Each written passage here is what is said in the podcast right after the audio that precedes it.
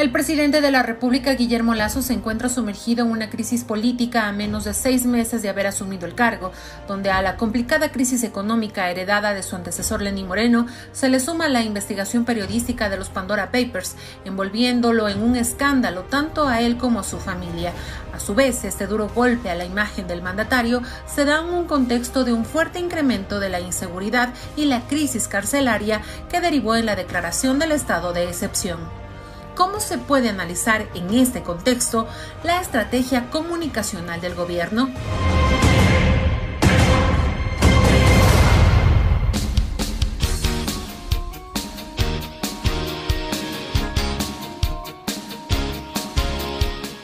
8 de la mañana con 42 minutos, 8 con 42 minutos. Saludamos a la doctora en Ciencias de la Comunicación y Sociología, Palmira Chavero, que ya está con nosotros. ¿Cómo está, doctora? Buenos días. Eh, le ofrecemos disculpas por los minutos de espera. Bienvenida. Eh, le saludamos a Alexis Moncayo, quien le habla Licenia Espinel. ¿Existe estrategia de comunicación en el gobierno? ¿Hay algo que comunicar eh, en bien o en mal? en los últimos días se ha nombrado a uno de los periodistas muy cercanos al régimen desde tiempos de campaña, el señor Carlos Gijón, como vocero del, gobierno. ¿Cómo aporta esto a mejorar la estrategia de comunicación del régimen, si es que en verdad existe esa estrategia de comunicación? Buenos días, bienvenida.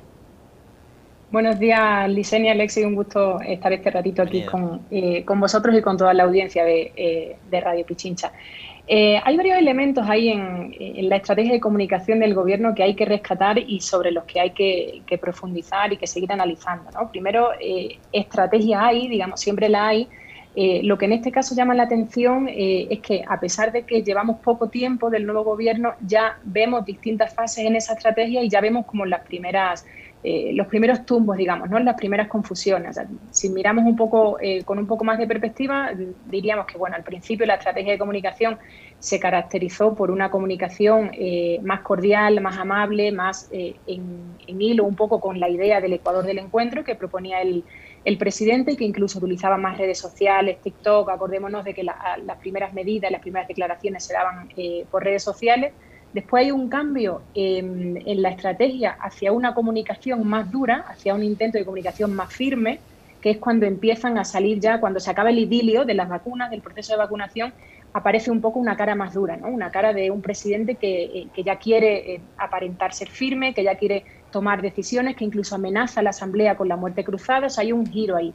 Y eh, cuando está intentando asentar un poco esa, esa estrategia, digamos, ese cambio en la estrategia, aparecen los Pandora Papers, aparecen eh, las más protestas ciudadanas y hay ahí como una confusión, ¿no? Entonces ahora mismo estamos aquí un poco, eh, yo diría, en un, en un momento de, confusión, de que el presidente no sabe muy bien cómo moverse porque quiere aparentar mano dura, pero tiene muchos frentes abiertos, tiene muchos problemas eh, sobre la mesa, tiene muchos frentes que atender y parece que no está terminando de resolverlos, ¿no? Y para entender esto, o sea, para ver si los resuelve o no y cómo los está resolviendo o por qué no los está resolviendo, hay un elemento importante eh, desde el punto de vista comunicacional que eh, no hay que perder de vista y es que en los intentos de comunicación cercana o en los intentos de comunicación en defensa, digamos, más oficial que hace el presidente, eh, falta verosimilitud. Es decir, el presidente lanza discursos de encuentros, de diálogo, de tranquilidad, pero los militares están en la calle el gobierno lanza un discurso de hemos, hemos creado empleo, hemos reducido el desempleo, pero la gente no vive eso en la calle. La, gente, eh, la ciudadanía tiene problemas de, empleo, hay problemas económicos muy graves. Eh, hay, la gente vive el paro en las calles y está, eh, digamos, hay protestas y el discurso del, eh, del presidente es hay que trabajar y eh, va a visitar a los militares al hospital. Entonces, eso, esa falta de, verosimilitud, eso, esa información que no coincide con lo que la gente vive en la calle, hace que se abra una grieta y que se abra una posible crisis comunicativa para el gobierno, ¿no? porque no coincide lo que dice con lo que la gente vive. Y eso es comunicacionalmente es un problema para la, para la persona, para la institución eh, que lo vive, digamos, o que lo sufre, y ahí hay que ver qué tan hábil eh, serán el, presidente y el gobierno eh, para resolver eso, ¿no? Y en medio de todos los problemas se va también de viaje. Entonces hay como mucho ruido, hay mucha confusión ahí y no coincide el discurso que está intentando implementar o que el gobierno pretende que la ciudadanía asuma con lo que vive la gente en la calle. ¿no? Entonces esa confusión eh, puede, puede generarle grandes problemas o más problemas, digamos, un nuevo frente incluso eh, al presidente de la República. Hola Palmira, qué gusto saludarle. Em, a ver, yo quisiera que en, su análisis, que además me parece que es bastante preciso, muy, muy preciso, una lectura bastante aguda de la realidad y del momento este, comunicacional que vive el gobierno y el país atar quizás dos cosas, dos elementos, ¿no? Eh, uno, el de los silencios, ¿ya? Eh, porque este es un momento en el que las autoridades, el gobierno, incluso sectores de la oposición, eh, sobre determinados temas prefieren no hablar, ¿no? O, prefieren guardar silencio, prudencia. y el otro es, em, digamos, la repetición, la reiteración de los relatos. Durante más de 10 años, durante 14, eh, los grandes medios de comunicación, la gente que está alrededor de, Guillermo Lazo, de Creo, armaron y levantaron plataformas digitales, eh, mediáticas, muy, muy sólidas. Puedo citar casos, el tema de los pelagatos, la posta, que son casi fuerzas de choque comunicacionales del gobierno. Y algunos de esos periodistas, incluso voceros oficiales del gobierno es, a través de ellos que el gobierno empieza a soltar cositas, ¿no? El tema de la muerte cruzada, eh, el tema del, del, envío de la reforma tributaria y cosas así. Los lanza a través de ellos, ¿no? Eh, y ellos fueron los que durante 14 años posicionaron el tema del, de la corrupción del correísmo, del autoritarismo de Correa, de la dictadura correísta, bla, bla, bla. Entonces, durante 14 años posicionaron eso y les dio resultado. Ahora, la estrategia, lo que usted decía hace un momento, el, hablar del tema de la vacunación o el decir durante estos días de la protesta es que por estos vándalos, terroristas, este, violentos, no pueden llegar los alimentos a Quito, el productor de La Lorenza no puede mandar las frutillas a Quito, eh, los tomates del Pepito nos llegan a Quito, a las ciudades y demás. Entonces empiezan a construir esos relatos y los empiezan a repetir, a repetir, a repetir. Eh, eso, sumado a los silencios que hay de parte del gobierno y otros actores políticos, ¿les ayuda o les perjudica? A ver, en principio, o sea, están en dos niveles, ¿no? El tema de los silencios forma parte de este juego de qué se dice y qué no se dice, ¿no? O sea, cuando estudiamos agenda lo que hablamos es de temas, qué entra y qué sale de la agenda, ¿no? Cuando tú hablas de un tema, no hablas de otro, invisibilizas otro tema. Siempre, aquí sí funciona el, eh, el suma cero, ¿no? O sea, hablas de una cosa, no hablas de otra. Le das más importancia a un tema, invisibilizas otro tema. Eso es parte del proceso. Eh, y eso forma parte de, siempre de la estrategia eh, comunicativa y comunicacional. ¿no? Ahora, la cuestión de la repetición funciona o funcionaría si es que hubiese este elemento de verosimilitud, ¿no? que es lo que decíamos antes. Es verdad, digamos, el, eh, en uno de los teoremas clásicos que se estudian, ¿no? una mentira repetida mil veces se convierte en realidad. Digamos, eso tiene posibilidades de éxito siempre y cuando sea, tenga verosimilitud siempre y cuando la gente pueda vivirlo. Pero cuando no se da ese elemento de verosimilitud, es muy difícil que eso triunfe. Y más bien eso lo que hace es aumentar el distanciamiento. Si el presidente está hablando de transparencia y diciendo que quiere eh, transparentar y que todo hay que ser transparente, etcétera, pero después le cita a la Asamblea a comparecer y no comparece, ahí hay un problema. O sea, hay, eh, hay mucho ruido, digamos, ¿no? Hay esta falta de verosimilitud porque no es, o sea, lo que dice no coincide con lo que la gente vive. Entonces, por mucho que se repita y por mucho que todos los dispositivos mediáticos hegemónicos, eh, digitales, convencionales, etcétera, lo repitan, si no hay un elemento de articulación con la realidad, es muy difícil que la gente eh, lo asuma como propio. En términos generales, obviamente siempre va a tener un efecto. Cuando uno repite muchas veces eh, la misma idea, al final acaba teniendo algo de, de efecto. pero para que tenga el efecto deseado, digamos, para que se considere éxito en términos de comunicación, tiene que tener esta eh, relación con la realidad. ¿no? La ciudadanía tiene que sentir que es verdad, tiene que tener esa conexión.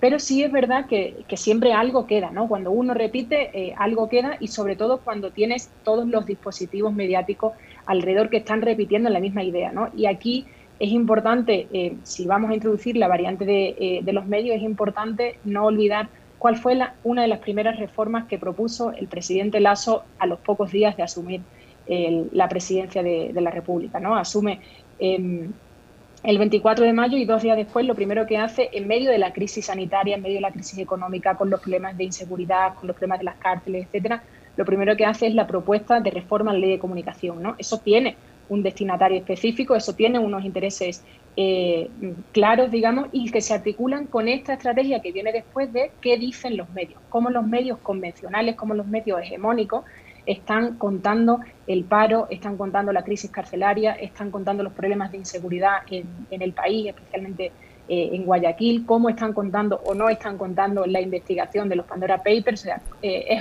es una relación de acción-reacción, ¿no? Es decir, uno da, otro, y el que recibe da otra cosa, ¿no? Entonces, esta relación de convivencia con los grandes medios hegemónicos se va fraguando eh, y se viene fraguando, en efecto, desde hace mucho tiempo y la consecuencia es esta, ¿no? que los medios abrazan el discurso oficial, recogen el encuadre eh, oficial del presidente, de tal manera que el encuadre político y el encuadre mediático hegemónico, digamos, coinciden, digamos, van en la, en la misma línea y toda este, todo este encuadre que estamos viendo ahora en los días de protesta, recordemos que lo vimos ya en octubre de 2019, son, son elementos del encuadre muy similares, se va repitiendo un poco eh, esa dinámica y en efecto eh, algo queda, digamos, cuando uno repite muchas veces el mensaje, algo queda, pero es muy importante tener en cuenta este elemento. Si la gente ve que eso no responde con la realidad, que eso no es su realidad, no es lo que se está viviendo, ahí tiene más dificultades de tener éxito el mensaje por más que se repita.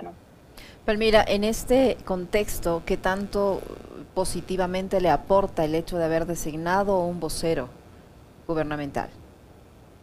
Es fundamental, o sea, siempre tiene que haber eh, una vocería y un representante en cualquier institución, o sea, sí es importante. Ahora, eh, la cuestión es cómo se desempeña ese vocero, ¿no? no solo qué trayectoria tiene, de dónde viene, cómo viene funcionando, sino cómo va a ser capaz, o si va a ser capaz, eh, de resolver los problemas comunicativos que se vienen, que hay y que se van a venir. ¿no? O sea, ahí lo que habría que mirar un poco sobre todo es eso, cómo va a resolver eh, el nuevo frente, digamos, en materia comunicacional que se abre ahora, ¿no? Qué tan hábil va a ser eh, o no para, eh, para, responder un poco ese, ese, frente, para apagar un poco ese, ese nuevo incendio.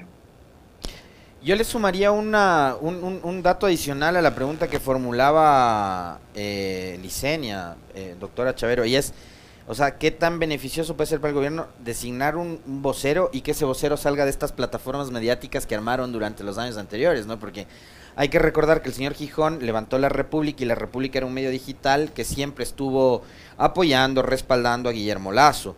Eh, Gijón además jugó un rol muy importante en una de las eh, universidades Em, más, más emblemáticas de aquí de Quito, privadas, eh, formando comunicadores y formando comunicadores desde un sesgo además, ¿no? Entonces, digamos, ahí hay también elementos adicionales para, para poder comentar.